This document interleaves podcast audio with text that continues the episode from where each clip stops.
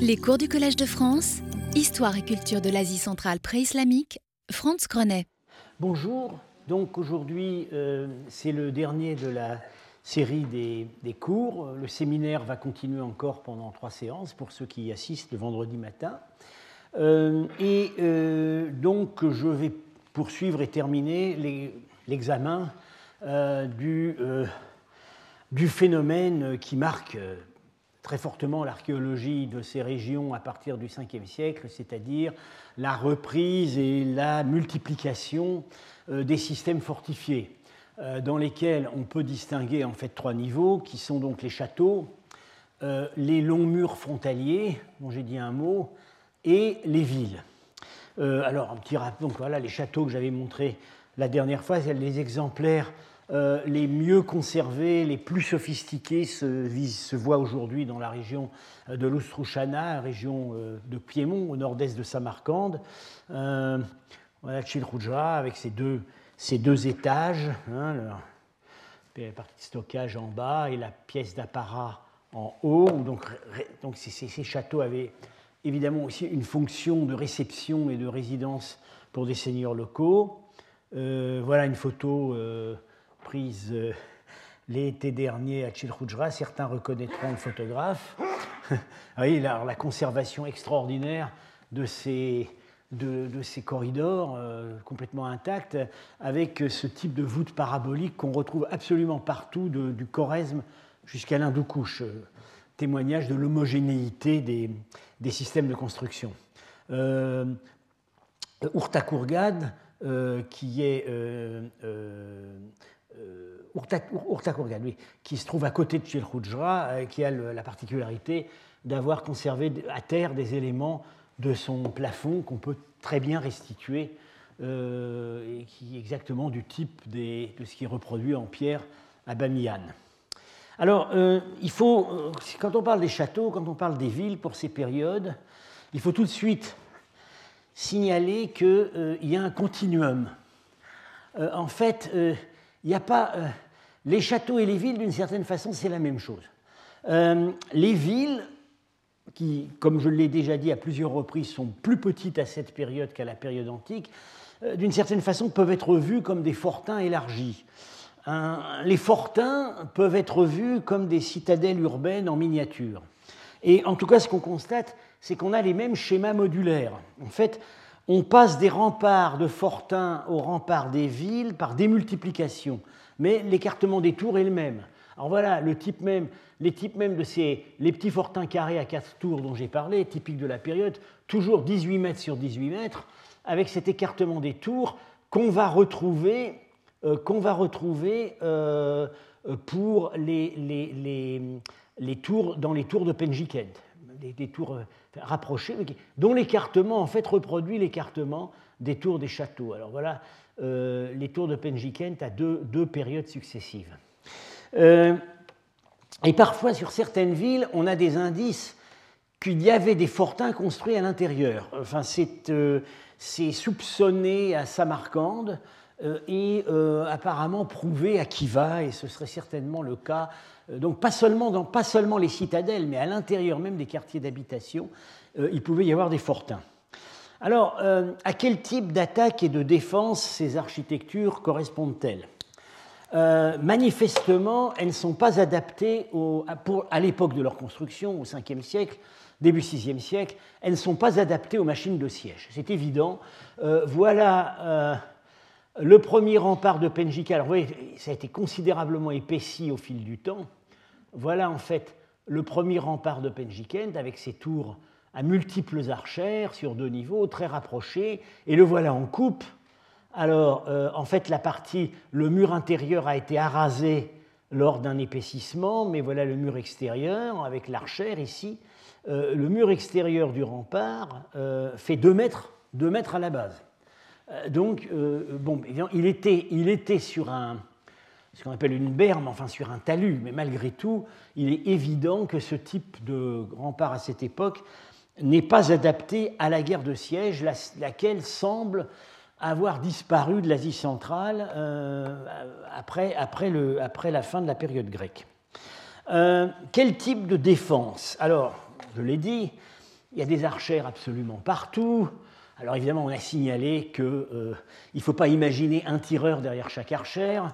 Euh, de toute façon, ici, ils n'auraient pas tenu. C'est simplement qu'il, voyez, il y a de multiples angles de tir possibles pour un seul et même tireur.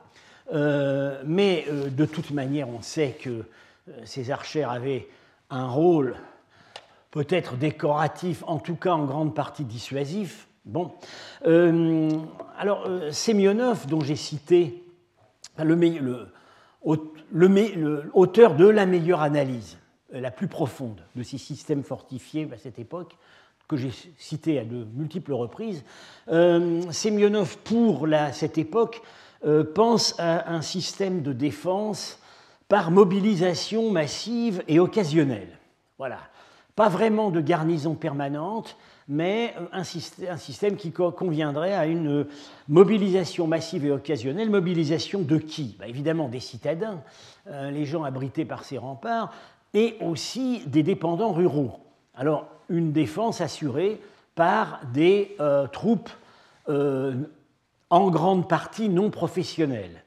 Et donc, la masse, le nombre de défenseurs compterait davantage que leur efficacité individuelle. Euh, il suffit de savoir tirer à l'arc. Voilà. Euh, alors, qui sont les attaquants? Euh, Toujours dans l'analyse de Semyonov, il imagine finalement assez. Il pense que l'attaque par une invasion massive, une puissance extérieure ou d'une grande invasion nomade, a été au total un phénomène plutôt exceptionnel que récurrent et que, d'une manière générale, ces forteresses visaient, enfin, euh, euh, étaient destinées à protéger contre des maraudeurs, des populations montagnardes. Alors on a vu qu'il y en avait beaucoup justement. plus, plus on a l'air de monter dans les montagnes, plus ces châteaux ont l'air de se multiplier. Euh, ils apparaissent dans chaque petite vallée. et on peut penser donc aussi à des conflits entre seigneuries voisines, aux époques où euh, le pouvoir est décentralisé, euh, et donc des attaques par des troupes légères. Euh, ceci au moins amène à nuancer un peu le schéma de Tolstov, car qui parle, parle tout uniment de féodalisation. certes, dans son système, on est déjà à l'époque féodale, mais le type de défense que ça suppose relèverait plutôt encore du système de la cité antique, c'est-à-dire la défense assurée par le corps social. Alors, il y a une, exception quand même pour cette époque où les remparts sont particulièrement, euh, solides. Euh, c'est Paikent, la ville en lisière sud-ouest de l'oasis de Bukhara. Euh, le, les, murs, les murs sont, dès, dès la construction d'origine, donc de ce qu'on appelle le Shahristan. Bon, déjà, je vous l'ai dit, il y a, un fort probablement sassanide du IIIe siècle euh, à la citadelle, et le Shahristan I, euh, qui apparaît au Ve siècle, euh, est beaucoup, a une muraille beaucoup plus épaisse, beaucoup plus solide, beaucoup moins vulnérable que les murs de, que les murs de Penjikent. et ça, ça a été relevé dans nos sources, puisque l'historien, le seul historien en fait qui documente sur Païken pré-islamique, c'est-à-dire Narshari dans son histoire de Bukhara, surnomme, appelle, euh, dit que le nom de Païken était Deizeroyen, la forteresse, la forteresse de bronze. Et euh, ce, nom de Deizeroyen est passé dans le Charnamé euh, comme désignant une ville frontière entre l'Iran et le Touran. Et on pense, Semyonov pense, d'autres, enfin moi aussi je pense que derrière le Déséroyen de Firdoussi, euh, il, peut bien, il peut bien y avoir, disons, assez souvent peut bien se trouver Paikent. Euh, mais bon, Paikent, c'est un peu l'exception qui confirme la règle, puisque euh, cette ville-là, beaucoup plus que les autres, était exposée dès l'origine à une menace étrangère et une menace capable de mobiliser des machines de siège et des troupes des armées professionnelles. C'est évidemment la menace sassanide. On est à la frontière de l'Empire sassanide. on a vu que le, premier établissement, enfin il y a un établissement grec, mais le premier établissement d'un hectare euh, bien fortifié sur la citadelle est probablement, dans les dernières hypothèses des fouilleurs, une création de pour premier. Euh, puis la ville n'est plus tenue par les Sassanides, mais il semblerait qu'il l'ait réoccupée à l'époque de Bahram V, au début du 5e siècle. Et il la réoccupe ensuite euh, brièvement au moment des dernières guerres entre Sassanides et Turcs à la fin du VIe siècle. Euh, alors, combien de. Peut-on calculer le nombre, disons, optimal des défenseurs quand on connaît très bien les rangs, quand on a fouillé ces remparts sur de longues sections et qu'on peut donc faire des calculs sur le nombre d'archères, etc., la place disponible. Euh, oui, Semyonov s'y est risqué. Alors lui, il, pense que Penjikent au 5e siècle, euh, disons, euh, devait, devait, nécessiter, pour être vraiment complètement défendu, 750 défenseurs. Qui n'est pas énorme. Bon, la ville est petite. Au 5e siècle, Penjikent fait 8 hectares, plus la citadelle. Ce n'est pas énorme. Paikent, au rempart encore une fois beaucoup plus efficace, n'en aurait nécessité que 250. Il y a beaucoup moins de fenêtres. Il y a beaucoup moins de fenêtres de tir. Ça rend le rempart plus fort. En même temps, il a besoin de moins d'hommes pour être défendu.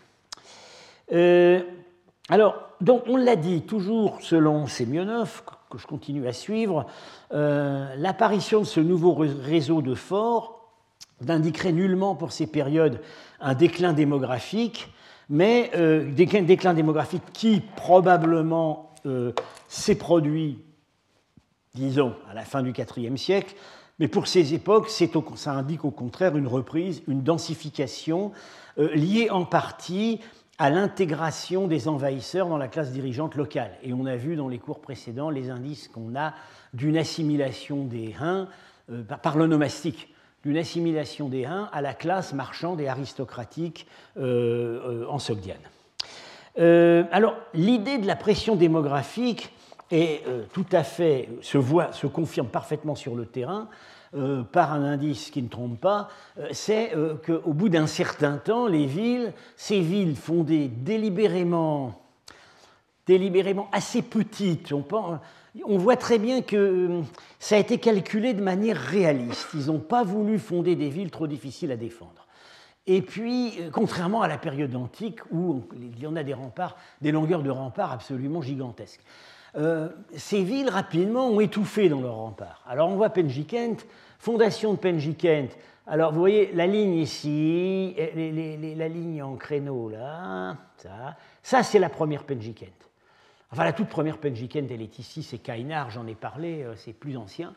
Le fort, le fossé, la première ville de Penjikent, ici, euh, légèrement rectangulaire, voilà, et euh, au 5e siècle, et disons à un moment que les fouilleurs situent maintenant fin 5e, début 6e siècle, une extension à l'est et surtout une extension, une extension vers le sud. Là, on utilise toute la surface disponible sur le haut du plateau. Ça veut donc dire que la, ville, euh, euh, enfin, les, gens se sont trouvés à l'étroit dans la ville telle qu'elle avait été d'abord planifiée. Paikent, je l'ai dit, le Charistan II, qui vient pratiquement doubler la taille de la ville, plus tardif apparemment aux dernières nouvelles. Euh, aux dernières nouvelles, il serait de la deuxième moitié du VIe siècle c'est peut-être déjà le moment où Paikend est, en train de, est devenu une république marchande, très prospère. Un schéma. Et puis Samarcande, donc le rempart antique 220 hectares, le rempart rétréci au 5e siècle 60 hectares qui prend acte de la rétractation du corps urbain, et ensuite, la chronologie n'est pas très précise, mais enfin on pense que c'est au 6e siècle, une, une forte extension euh, une forte extension vers le sud. Donc on voit, le même schéma et on le, on le trouve sur d'autres sites urbains de Sogdiane dont je n'ai pas le temps de parler maintenant. Alors euh, du coup, avec ces extensions, on passe ces villes qui euh, occupaient des moyennes de 8-10 hectares quand elles ont fondé, passent maintenant à 18-20 hectares. Alors les forts aussi s'élargissent.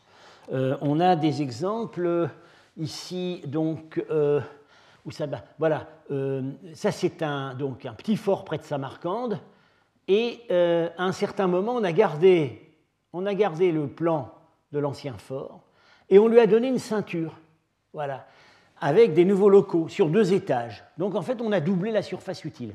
Et puis au même moment, quand on construit des nouveaux forts, ça c'est aussi près de Samarcande, à Oultépé, euh, en fait, on prend le plan des anciens forts avec leur élargissement. Donc d'emblée, on prend des plans plus grands. alors, est-ce que ça veut dire que la classe aristocratique s'est étoffée à cette époque? Euh, Il semblerait que ce soit le cas. Alors, il y a une autre évolution ensuite, 6e, 7e siècle, on va dire en gros c'est la période turque, hein, euh, une évolution dans le, type des fortifications. Euh, les archères, qui donc au départ étaient très nombreuses et sur deux niveaux, dans les reconstructions des remparts, enfin, les, remaniements des remparts, les archères se retrouvent maintenant concentrées euh, sur le niveau supérieur. Euh, et, à Penjikent, en fait, la plupart des archères à ce moment-là deviennent fausses. Euh, donc et, par ailleurs, le niveau inférieur donc, est parfois comblé pour devenir un socle, parfois reste comme corridor de communication, mais aveugle. et on remplace au moins partiellement les tours carrées de la période précédente par des tours rondes, également creuses, mais plus fortes et les tours carrées sont englobées dans les épaississements des remparts. Donc, on déduit, alors les épaississements des remparts, euh, voyez, à Penjikent, on passe de 2 mètres, plus là il devait y avoir aussi peut-être 1 mètre 50, à 15 mètres, 16 mètres. Bon. Euh, le, il semblerait qu'à ce moment-là, la défense, ceux qui avant occupaient plusieurs niveaux, se concentre sur le parapet supérieur. Et sur le plan vertical, donc la défense monte. Et sur le plan horizontal, elle se concentre aussi. Euh, euh, de ces multiples tours, elle tend à migrer vers les très puissantes nouvelles tours d'angle. Voilà. Donc, comment peut-on commenter ces changements? L'épaississement énorme des murs à la fin, on est vraiment tenté de le mettre euh, en rapport avec la seule menace militaire maîtrisant les techniques de siège qui apparaît maintenant, c'est la menace arabe. Alors on l'a dit, il y a la menace sassanide pour Paikent, mais ça c'est un cas un peu exceptionnel. Et puis euh, la menace arabe à partir de la fin du 7e siècle. Il faut savoir que le tout premier raid arabe, euh, les Arabes ont pris Merv et où, meurt le dernier roi sassanide en 651. En 654, il y a déjà une armée arabe qui vient faire un raid près de Samarcande. Alors, ils apparemment, ils n'attaquent pas Samarcande, qui est un trop gros morceau à enlever. Ils attendront 20 ans pour euh, capturer brièvement Samarcande.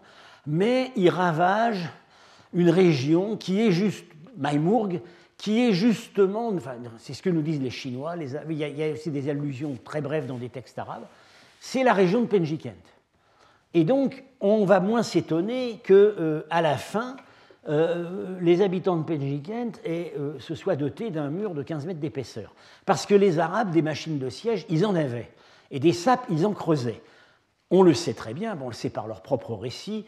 Et puis on a la lettre d'appel au secours du roi de Samarcande, quand sa ville a été prise en 712 à l'empereur de Chine, où il explique que les Arabes ont placé 300 catapultes, qu'ils ont creusé des sapes sous ces murs, etc. Donc là, on voit la guerre de siège est réapparu en Asie centrale et ne va plus jamais en disparaître. Euh, donc ces renforcements extrêmement coûteux euh, témoignent évidemment des moyens économiques des villes sogdiennes. De même que l'agrandissement des châteaux, peut-on supposer, dans certains cas au moins, pourrait témoigner d'un enrichissement euh, de la classe aristocratique que je suis tenté de mettre en rapport, je l'ai dit la dernière fois, moins avec le grand commerce qu'avec les profits générés par les campagnes aux côtés des Eftalites et euh, la mise à la rançon de euh, l'Iran sassanide. Euh, alors, par ailleurs, comme on l'a dit précédemment, l'évolution vers la, vers la, défense en hauteur qui, caractérise cette époque du VIe siècle se manifeste aussi dans les fortins et les donjons, puisque de plus en plus, euh, ces fortins se perchent de plus en plus haut. Et c'est le phénomène que donc euh, les, sources contemporaines et, les archéologues soviétiques appellent les kouchks, euh, le même mot que notre français kiosque. c'est un mot, c'est un mot pélévi, château, mais archéologiquement, un kouchk, c'est pas n'importe quel château. C'est un château sur un haut soubassement. Alors, euh, chez nous, on dirait une motte féodale. Ce n'est pas tout à fait la même chose parce qu'en fait, euh, les soubassements des couches, ce sont souvent les ruines de châteaux antérieurs ou de villages qu'on a tout simplement comblés de terre pour faire une plateforme. Et on a construit le nouveau château dessus. Donc la, la défense part vers la hauteur.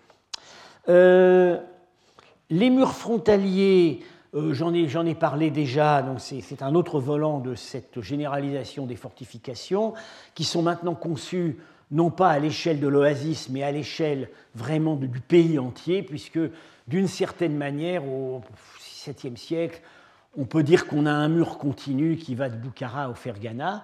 Euh, et euh, ces murs, d'après les derniers travaux de Søren Stark, à Bukhara euh, apparaissent au 5e siècle et ils ne cessent d'être renforcés jusqu'à la fin.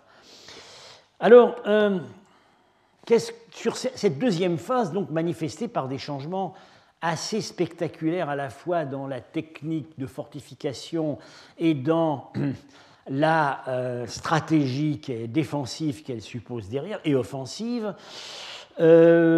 semble bien indiquer une professionnalisation des garnisons. C'est-à-dire qu'avec ce nouveau système de défense, euh, on a l'impression qu'on a des troupes qui comptent davantage sur la rapidité des manœuvres que sur leur seule masse, contrairement à ce qui était le cas avant.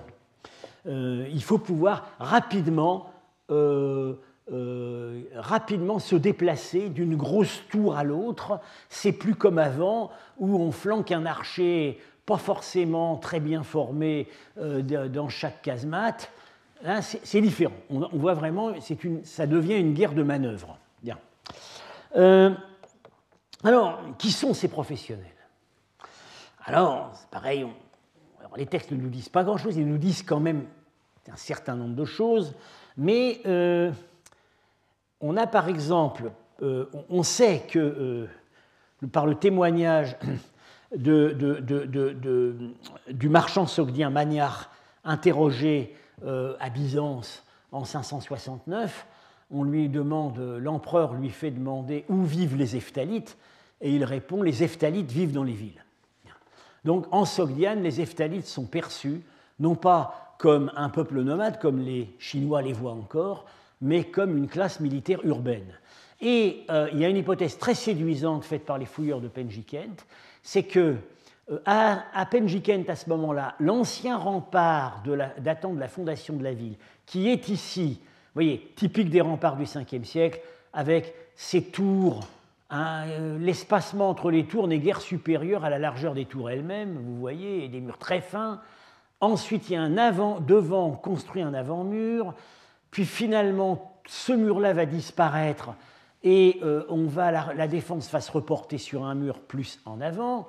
Mais à l'époque où il y a encore les deux murs, mais ces deux murs ne servent plus parce que, parce que voilà, ces deux murs étaient là et maintenant la défense elle est là. Donc à cette époque où on a un mur creux qui ne sert plus à rien, il y a des baraques qui s'y construisent. Des baraques avec des. Euh, euh, on passe d'une pièce à l'autre par des échelles. Ça, euh, l'hypothèse qui est faite par, euh, par les fouilleurs de Pelgiken, c'est que ce sont des, ce sont des casernes. Et ce seraient les casernes des Eftalites. Ces défenseurs Eftalites dont parle Ménandre, euh, ils ils auraient été logés là. Bien. Alors, pour l'époque ultérieure, l'époque turque, euh, on a un texte qui laisse entendre que là, il y a de grosses, il y a des garnisons turques qui assurent elles-mêmes, euh, qui viennent assurer la défense de certaines villes. Alors justement, ce serait le cas à Paikent. Je vous avais cité le texte de Narshahi sur la tyrannie d'Abrouille, euh, cet épisode politique qui entraîne l'immigration d'une partie de la classe dirigeante qui vont se mettre à fonder des villes en Chine. Euh, pas en Chine, en fait. À ce moment-là, c'est au Semirechi, en à l'actuel Kirghizistan. Alors, après l'émigration, donc là, c'est la suite de l'épisode. Après l'émigration d'une partie des marchands et des nobles, les nobles et Dirkan, donc seigneurs euh, ruraux, qui étaient restés, allèrent chez le chef des Turcs, qui était appelé Kara Jurin Turk, surnommé Biagou. On n'arrive pas vraiment à l'identifier. Biagou, c'est certainement Yabgou. Euh, quel chef turc On situe l'épisode, on pense que c'est au moment du début de la domination turque vers 560. Lui demandant assistance. Il envoya son fils, qui était appelé Sher et Keshvar. Alors là, c'est la traduction euh, persane du titre turc Il Arslan avec une grande armée.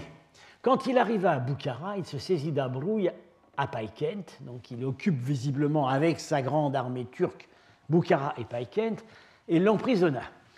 Il ordonna qu'on prépare un grand sac rempli d'abeilles rouges et on y enferma, et on y enferma Abrouille jusqu'à ce que mort s'en suive. Alors là, c'est la délicieuse fantaisie euh, qu'on retrouve à Boukhara aux époques ultérieures, où euh, euh, l'émir de Boukhara au XIXe siècle faisait jeter ses ennemis dans des cachots où ils étaient dévorés vivants par des punaises géantes. Alors là, il y a une variante peut-être un peu, un peu, moins pénible qui semble avoir été en vigueur au VIe siècle à Boukhara. Bien. Et puis, euh, alors, donc, on a vu, donc, vu les, régiments eftanites, des contingents turcs, et puis il y a un troisième cas de figure, c'est ce qu'on appelle, de, soldats professionnels, c'est ce qu'on appelle les tchokars.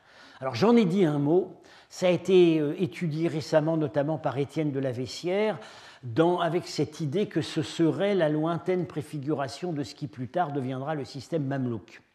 C'est-à-dire, au départ, c'est un, c'est un corps, disons, de, de professionnels attachés à la personne d'un seigneur et liés visiblement par des liens, par des liens très forts. Voilà. Euh, Procope en parlait pour les Eftalites en disant qu'ils ont des, ils ont des troupes de soldats, euh, de compagnons militaires, euh, et qu'en fait, quand, quand le, maître meurt, tout le monde se suicide avec lui, etc. Bien. Alors, donc les Tchakars. Et là, euh, on, les voit assez bien à l'œuvre, ces Tchakars, dans, dans divers épisodes. Enfin, euh, ils, ont, ils, sont un peu omniprésents. Au moment, au moment où Samarcande est prise, en, 712, euh, le roi de Samarcande vient, vient, offrir sa reddition et il est accompagné de ces Tchakars. Et ces, ces Tchakars sont superbement vêtu avec des ceintures d'or, ça énerve énormément le général arabe qui attendait plus d'humilité, et du coup, le général arabe Koutaïba rompt les termes de l'armistice et fait brûler les statues du temple, alors qu'au départ, le temple devait être épargné. Bien. Euh, alors, on a, un, on a, un, texte euh, intéressant euh, qui concerne déjà une date assez tardive, 750. C'est la conquête par les Arabes du Khoutal, région donc au sud-est de l'actuel Tadjikistan, une région qui a été assez à l'écart, qui, a récupéré les vagues d'invasion toujours avec un certain retard. Bien. Alors que se passe-t-il au Khoutal hein? Abu Muslim, donc le, gouverneur de Samarcande et le, fomenteur de la révolution abbasside, envoya Abu Daoud Khalid ben Ibrahim depuis l'Oxus jusqu'à Khoutal et il entra dans le pays.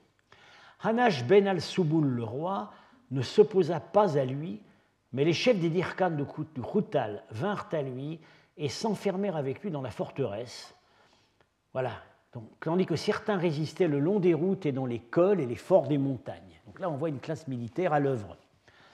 Euh, sous la pression d'Abu Daoud, Hanash sortit de sa forteresse de nuit, accompagné par ses Dirkans et ses Shakiria. Donc, on voit là très bien que c'est une classe militaire professionnelle qui assure la défense euh, de, la forteresse. Il s'en alla dans le pays de Fergana et de là dans le pays des Turcs, jusqu'à ce qu'il soit allé chez le roi de Chine. Est-ce vraiment le roi de Chine? Le terme, la dénomination Chine peut être un peu vague, ça peut, c'est pas forcément à la cour de Chine, ça pourrait être quelque part au Xinjiang. Bien, ben, j'insiste pas là-dessus. Alors, à cette époque, parallèlement, on, observe un autre phénomène près de Samarcande. Et ça, c'est la, la, mission dont je m'occupe qui, qui a constaté ça avec les fouilles de Claude Rapin. C'est que certains de ces petits fortins construit au 5e siècle sur un modèle très standardisé, vous toujours le même modèle, hein, le fortin de 18 mètres, 18 mètres avec euh, ses quatre tours. Certains de ces fortins sont démilitarisés, peut-être dès la fin du 5e siècle, et se mettent à servir à autre chose. Alors voilà euh, euh, qui, alors, d'abord Jartepe, un, un, petit fortin donc euh, au moment où la rivière, à l'endroit où la rivière Zerafchand sort des montagnes, c'est un de ces petits fortins dont j'ai parlé la dernière fois qui contrôle une branche de canal. C'est le fortin qui contrôle la branche de canal qui va alimenter Samarcande. Alors, euh, Tepe devient un temple. Voilà, dans l'ancienne salle, euh, petite salle de réception, euh, il y a une peinture que j'ai montrée d'ailleurs à un de mes cours précédents, où on voit la déesse Nana le dieu Tishtria et une scène de chasse en dessous, parce que apparemment ces divinités sont les protecteurs du gibier. Euh, et puis, euh, c'est tout à fait typiquement un temple sogdien, comme à Penjikent, avec une enfilade, un grand portique en avant, une cour, une cella et des locaux annexes autour. Donc, euh, un fort qui est devenu un temple. Alors, simultanément, on a le frère jumeau de, Kindikli, de, de Kindikli, également construit sur une, au départ d'une branche de canal près de Samarcande. Alors ça, ce fort a été fouillé par nos collègues ouzbeks, ce fort a été fouillé par Claude Rapin. Alors malheureusement, l'image n'est pas très nette, mais en fait, ce fort est devenu une maison aristocratique de type Penjikent. C'est-à-dire que à l'intérieur, ça s'est retrouvé cloisonné, on a fait des pièces de vie, euh, probablement sur deux niveaux, pièce de stockage, il devait y avoir une pièce de réception en haut. Euh, ici, euh, une, pièce à, une pièce de réception, visiblement, et une avant-cour. Voilà, c'est typique. On a, ce fort est devenu une maison aristocratique et il n'est plus un fort, puisque le, le, mur, en fait, ne sert plus à rien. Oui, Jartepe, je disais que c'était devenu un temple, et euh, là on a vraiment des indices de ce que c'est devenu vraiment un temple zoroastrien, parce qu'on a des objets de culte euh, qui rappellent ce qu'on a aujourd'hui dans le rituel zoroastrien. C'est un des seuls endroits où on a retrouvé du mobilier de culte. Euh, la, massue, non pas à tête de bœuf comme on a dans le rituel zoroastrien actuel, mais à tête d'homme, et une garniture de brûle-parfum. Alors vous ne pouvez pas voir, c'est trop petit, mais ce sont ce sont les symboles euh, des divers éléments naturels auxquels est offert le, sacrifice. On a le soleil, la lune, euh, le feu et l'eau. Bien. Donc, alors, cette démilitarisation autour de Samarcande, comment l'interpréter? Alors, peut-être, là, il y aurait un phénomène de centralisation de la défense euh, au, profit, au profit de la ville. Et à cette époque, donc, on démilitarise, on démilitarise les défenses de la périphérie. Ça irait assez bien avec ce phénomène qu'on a observé par ailleurs donc à Penjiken de professionnalisation des garnisons, etc. Mais euh, bon, centralisation de la défense, mais qui commande? Alors, est-ce que c'est le roi de le roi de Samarcande, ou est-ce que c'est euh, le corps municipal, c'est-à-dire le NAF Là, on n'a pas la réponse. À la même période, au Khwarezm, là, on n'observe pas de phénomène semblable, c'est vraiment cette féodalisation, euh, euh, cet éclatement euh, du corps social en château qui semble continuer, comme je l'ai dit dans les cours précédents. Donc, pour conclure sur cette évolution des châteaux, euh, Semyonov en fait distingue deux dynamiques qui n'auraient pas coïncidé dans le temps. Au 5e siècle, on aurait donc, et première moitié du 6e siècle, on aurait une phase d'expansion qu'on pourrait appeler une phase d'accroissement démographique et également une phase d'intégration des élites militaires nouvelles, venues par les invasions.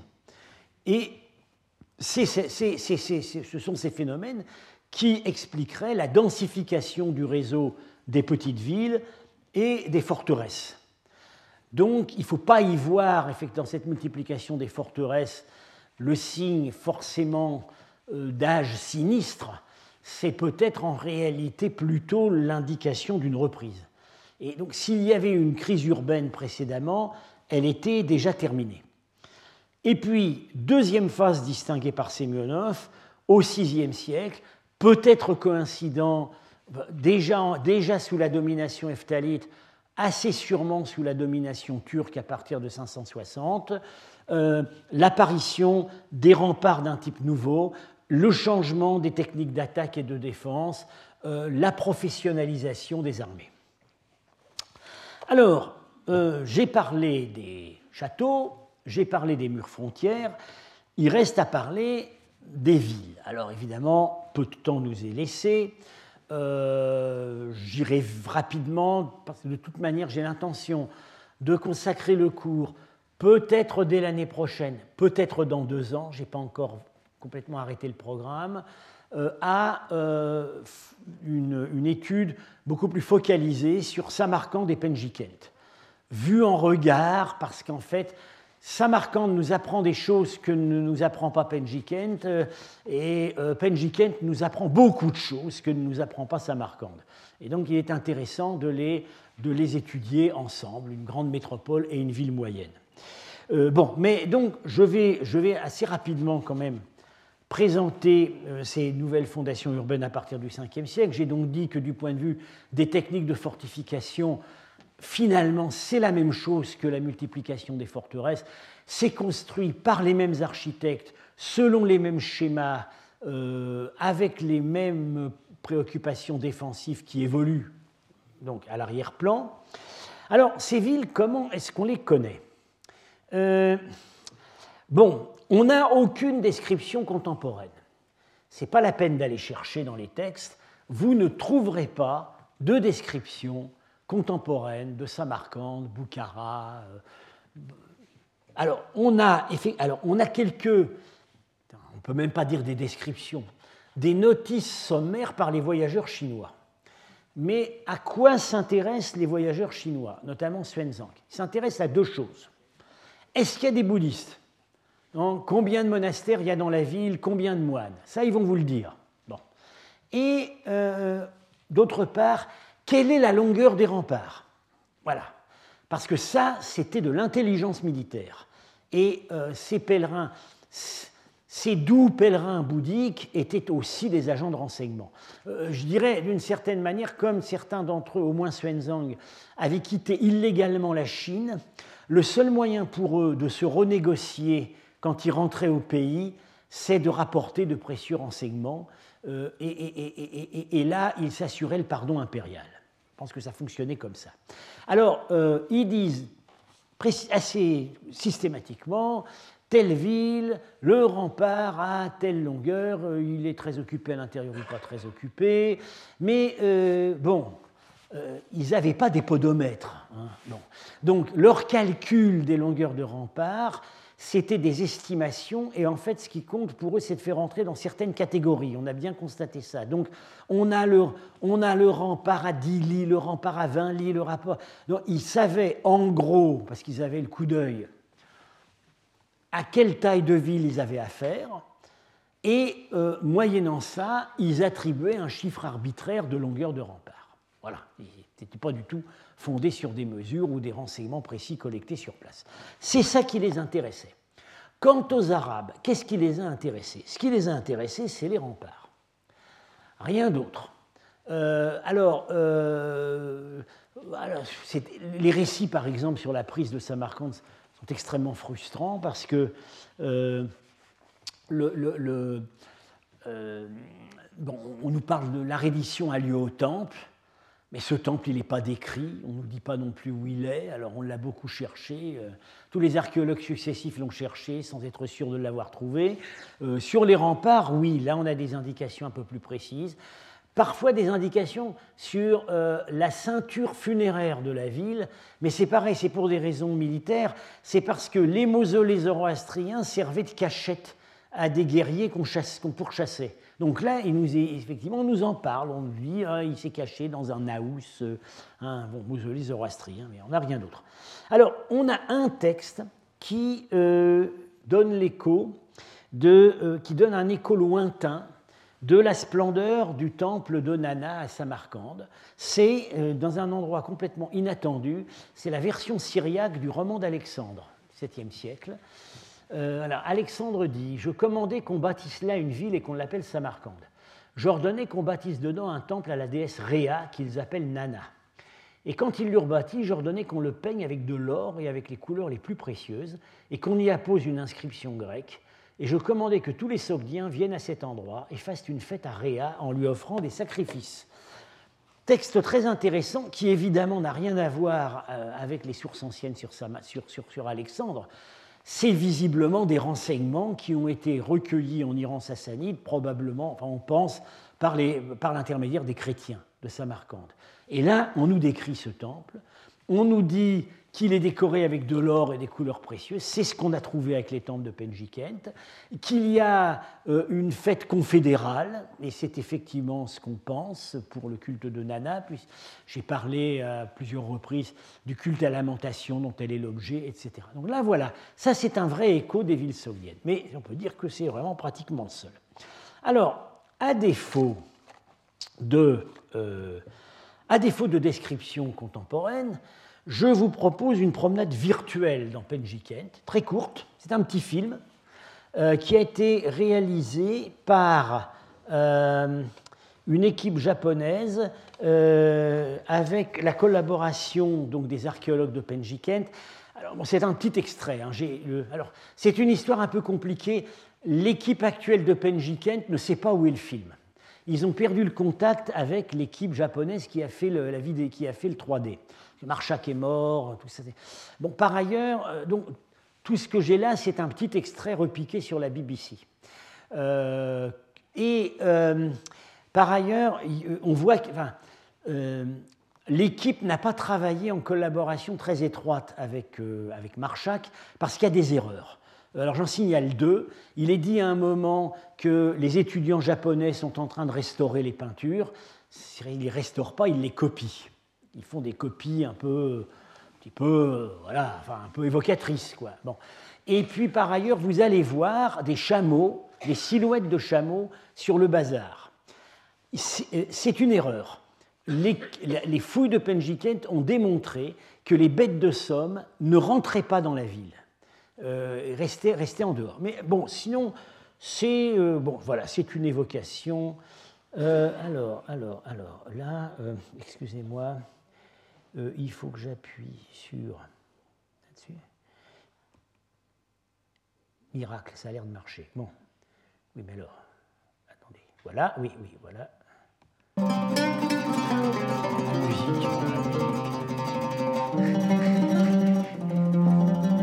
C'est pas mal fait.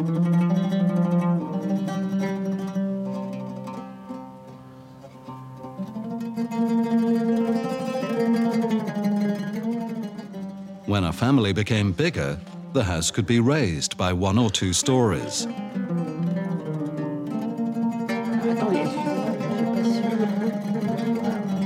Sometimes it even spilled over into the street.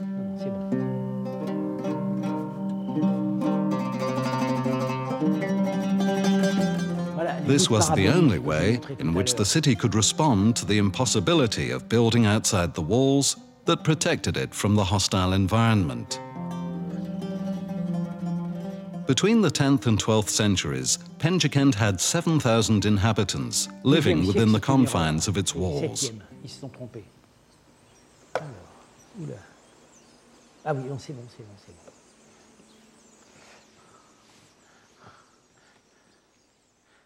siècle, c'est pas ça. Ils ont mal lu, c'est septième. The excavations progressed slowly. However, they yielded some wonderful surprises. Эта комната, там комната с зернохранилищем. il montre une, une maison Пока avec она un silo. чистая, если они снимут, будет хорошо. such as the discovery of around 50 extremely beautiful frescoes, some hardly damaged by time.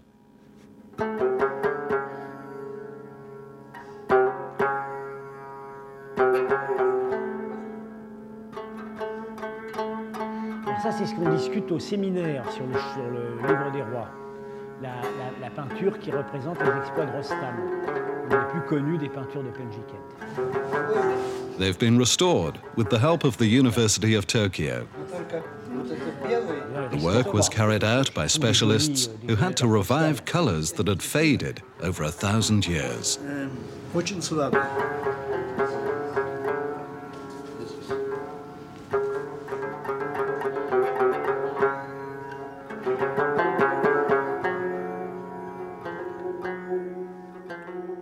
Golden age of Penjikent was reconstructed using virtual imaging. parlé tout à l'heure. It was the city that the caravanners would discover at the end of their long trips. They entered its gates and headed to the market in the center of the city. The market sold products originating from all over Eurasia Persian silver tableware, Indian pepper, and Chinese tea and brocades. Ça m'étonnerait. Mais architecturalement, c'est exact.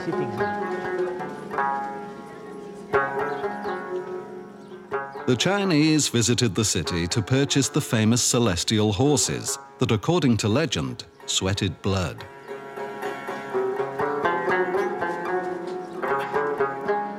Sogdiana minted its own currency. This bronze coin is an imitation of a Chinese sarpek, as the Sogdians mainly traded with the Chinese.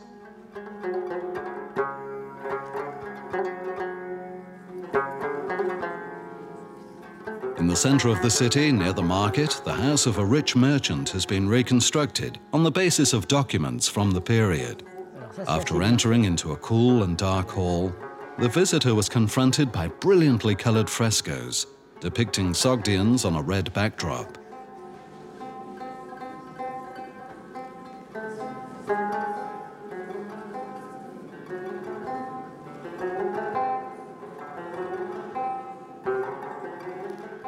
A little further on, as if in a snapshot, dancers were depicted holding each other's hands. Under the dome of the large reception room, the visitor would see frescoes and statues paying homage to the divinities of the Silk Road. Rays of light streaming through skylights illuminated Eurasian gods and mythical animals.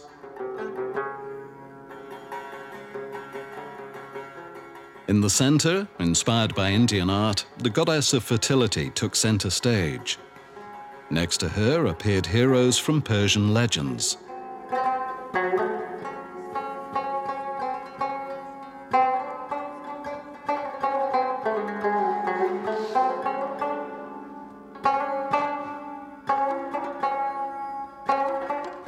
The researchers were also surprised to discover a fresco inspired by Aesop's fable of the goose that laid the golden eggs. Possibly a reminder to merchants that in business, care should always be taken. Il ouvre la poule pour prendre les œufs et puis là, il se lamente sur sa propre bêtise. Inspired by an Indian legend, another fresco depicts the story of a man killed by a domesticated monkey.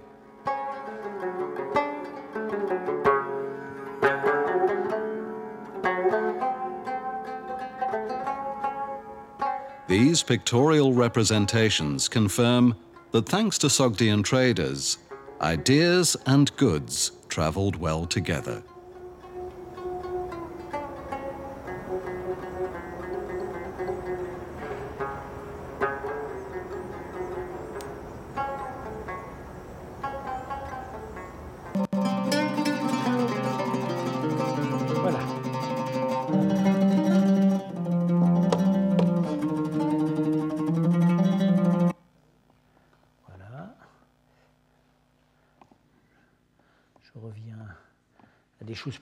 Mais enfin, bon, euh, plein écran. Ah oui, pour avoir le plein écran. Euh, excusez-moi. Voilà. Euh, donc,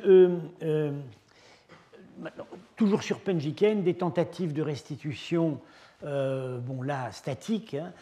Ça, c'est déjà un peu vieilli, ça a été fait euh, assez longtemps avant le film que vous avez vu. Euh, voilà un, ce qu'on va dire un, écorché d'une maison aristocratique typique avec la salle de réception à banquette, les quatre colonnes de bois, les, les peintures qui décorent les murs, un étage qui devait être l'étage des femmes, avec des balcons qui donnaient sur la rue. Ceux-là, ils sont représentés sur certaines peintures. Euh, il y avait aussi des petites pièces, enfin des pièces, petites pièces. On a dit que c'était des chapelles domestiques. En fait, c'était des salons d'hiver.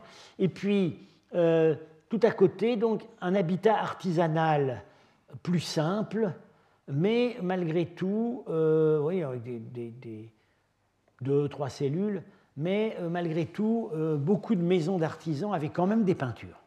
Donc il y avait, euh, c'était pas, c'était pas, pas des maisons de type rural. Et euh, comme les gens de Penjikent étaient des gens très pragmatiques, c'est-à-dire que euh, les espaces sur la rue étaient loués à des échoppes. Et donc, tout le long des grandes maisons aristocratiques se trouvaient, se trouvaient des, des corps de métier. Euh, voilà, ça, ce sont euh, des restitutions faites par Marchak, euh, dont on qui ont inspiré ce qu'on voit dans le film.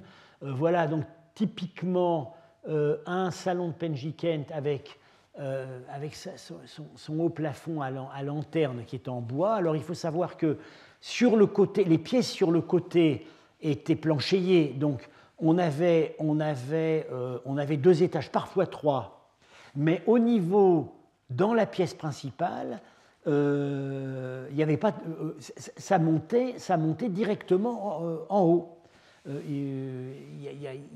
on avait des volumes extrêmement hauts, ça pouvait dépasser 10 mètres. Avec donc ces coupoles, comme on a vu dans le film, avec des, des panneaux de bois. Malheureusement, ça nous est parvenu d'une manière euh, vraiment fragmentaire, mais on soupçonne dans certains cas des représentations, euh, des représentations euh, des, symboles de divinité astrale. Donc, euh, il y avait probablement, peut-être pas des zodiaques complets, mais certainement ça évoquait la voûte céleste. Voilà. Et donc, on faisait un feu au milieu, et le lanterneau ici pouvait éventuellement se fermer ou s'ouvrir pour le tirage. Alors voilà la reconstitution d'un autre salon. là, on a insisté sur l'arc d'ouverture. Et euh, donc, c'était des maisons qui peuvent paraître un peu primitives par leur technique de construction, c'est tout en briques crues, mais en réalité, euh, c'est bien calculé. Il y avait des effets, de, des effets justement d'amplification visuelle quand on entrait dans les pièces. Ici, vous avez la déesse Nana sur son lion au fond. Donc, le panneau du fond de la pièce euh, de réception euh, est, généralement, est réservée à des représentations divines, euh, une image de, la, de, la, divinité principale de la maison avec des images de la famille participant au culte, et sur les côtés, ce sont des scènes, ce sont des scènes épiques, évidemment tirées du répertoire des récitateurs. là, oui, voilà, les, les banquettes où on s'asseyait. c'est assez, c'est assez évocateur. Alors, euh, euh, j'ai dit tout de suite, j'ai dit que les maisons, même les maisons d'artisans à Penjikent, ne sont pas dépourvues d'un certain décorum. Il y a, euh, au moins en général, il y a assez souvent une, petite image divine, au moins cela, et elles sont très différentes en fait de ce que sont les vraies maisons rurales. Alors on a fouillé un seul village en réalité, c'est dans la montagne du Tadjikistan, à Gardani-Hissor, où on a, euh, on a fouillé à la fois la maison du seigneur et euh, les maisons, des paysans. Alors c'est très intéressant parce qu'on voit que la seule chose qui ressemble à Penjikent, c'est la maison du seigneur. C'est-à-dire que la résidence du châtelain est assez proche des résidences des maisons aristocratiques de Penjiken. Ce sont, en fait, c'est le plan de ces châteaux euh, que nous avons examinés au début, avec des petites pièces allongées pour le stockage, mais aussi euh, des pièces de vie, hein, avec des banquettes, et euh, une pièce de réception ici. Euh, on a voulu en faire des chapelles. Ce n'est pas des chapelles, ce sont des pièces de réception avec un foyer central. et puis des silos, comme on a, mais, qu'on a aussi dans certaines maisons aristocratiques de Penjiken, dont les propriétaires visiblement c'était loin d'être tous des marchands. Certains des propriétaires des riches maisons de Penjikent étaient visiblement des rentiers du sol, qui avaient des domaines dans la montagne et qui, ou dans la plaine et euh, qui, euh, qui, qui, faisaient commerce du grain. Et puis alors ici autour, on a les maisons des dépendants, qui sont évidemment des... Certains sont peut-être des, de la Shakiria, des, dépendants militaires, mais la plupart doivent être des, paysans. Euh, et euh, vous voyez, c'est un habitat très simple, euh, monocellulaire ou bicellulaire, avec une grande quantité, avec, des silos, voilà, des petits silos, et, mais, absolument, absolument aucun décorum. Donc il y a vraiment, on peut dire, trois catégories de résidences qu'on distingue à ce moment-là. Il y a la résidence du châtelain dans les villages euh, qui est d'un type assez proche de la maison aristocratique urbaine. On a la maison de l'artisan urbain et on a au bas de l'échelle la maison, la maison villageoise du, du, paysan. Euh, et euh, c'est qu'après après la période, à partir de la, de, l'islamisation de ces régions, ça va disparaître. C'est-à-dire le, type de la maison aristocratique sogdienne pré-islamique va disparaître, sera remplacé par toute autre chose. Ce qui va rester, c'est ce type de maison rurale dans les villages qui se poursuit jusqu'à nos jours.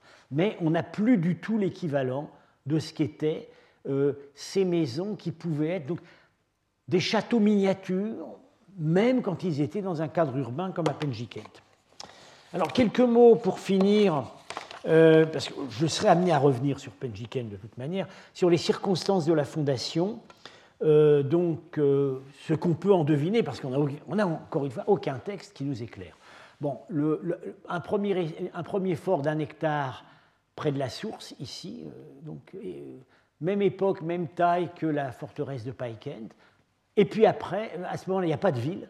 Et à, un moment indéterminé, mais dans la première moitié du 5e siècle, quelqu'un décide de créer une ville qui fait 8 hectares avec un donjon à l'extérieur. Alors, Penjikent, Penjikent, dans Penj, il y a Panj, 5. Alors, c'est la ville des cinq.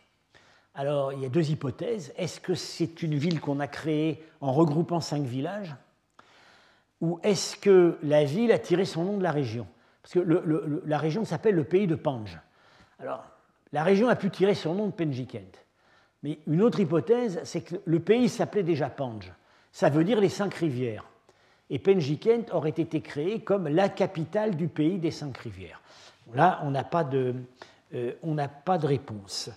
Alors, quelques indices intéressants, euh, remontant probablement à la fondation de la ville, on a des objets qui ont été retrouvés pas n'importe où, enfouis dans une chapelle d'un des temples. Donc ils devaient avoir, une valeur assez sacrée.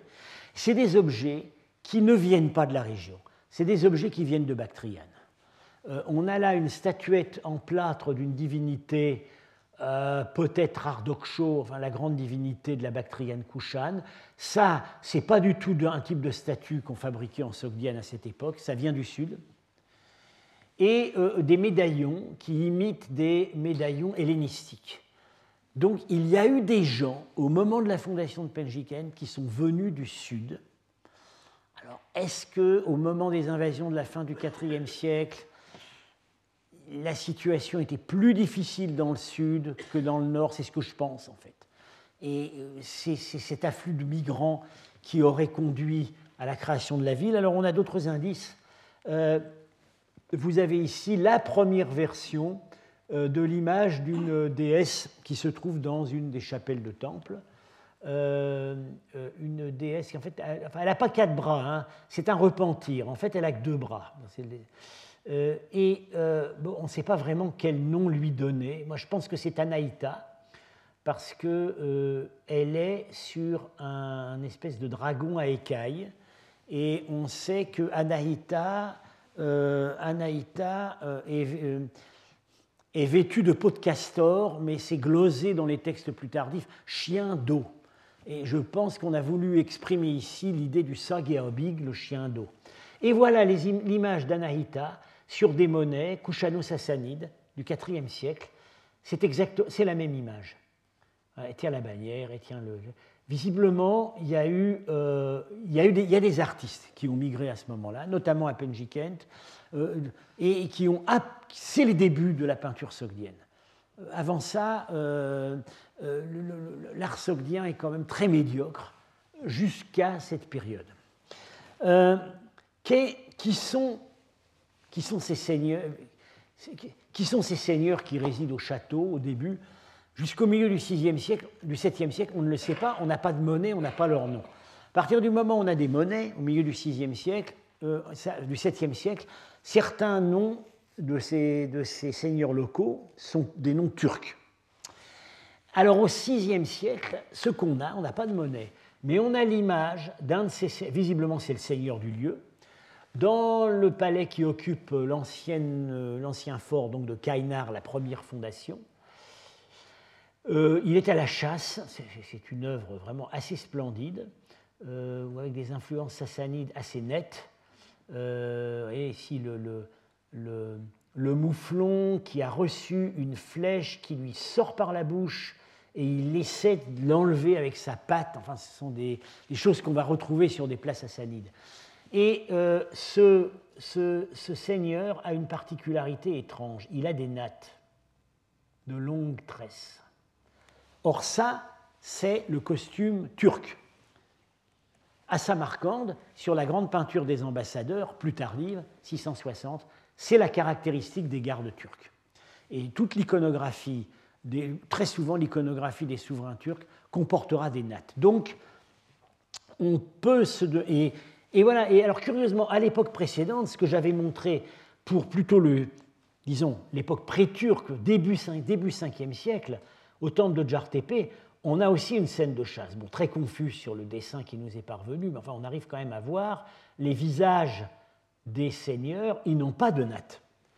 Ils n'ont pas de natte. Ce sont des seigneurs locaux ou peut-être Kidari. Alors, visiblement, enfin,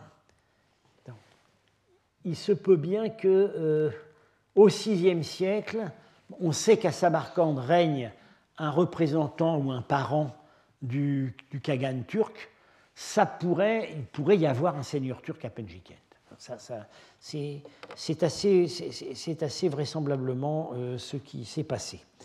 Euh, voilà, euh, je vais conclure maintenant, mais sur, sur Penjikent, on sera amené à y revenir et à y revenir en beaucoup plus grand détail. Alors encore une fois, je ne peux pas vous dire si ce sera l'an prochain ou dans deux ans, parce qu'il est possible que l'an prochain, je fasse mon cours sur les centres asiatiques en Chine. Mais bon, ça va dépendre en partie des résultats d'une mission que je vais faire en Chine le mois prochain et de, de ce que je récolterai là-bas comme information nouvelle. Euh, et euh, donc, je vous remercie de votre patience et de votre assiduité. Le programme du cours de l'an prochain, vous le connaîtrez à temps. Euh, il sera mis sur le site du collège, je crois, à partir du mois prochain. Merci et à l'année prochaine. Retrouvez tous les contenus du Collège de France sur www.colège-2-france.fr.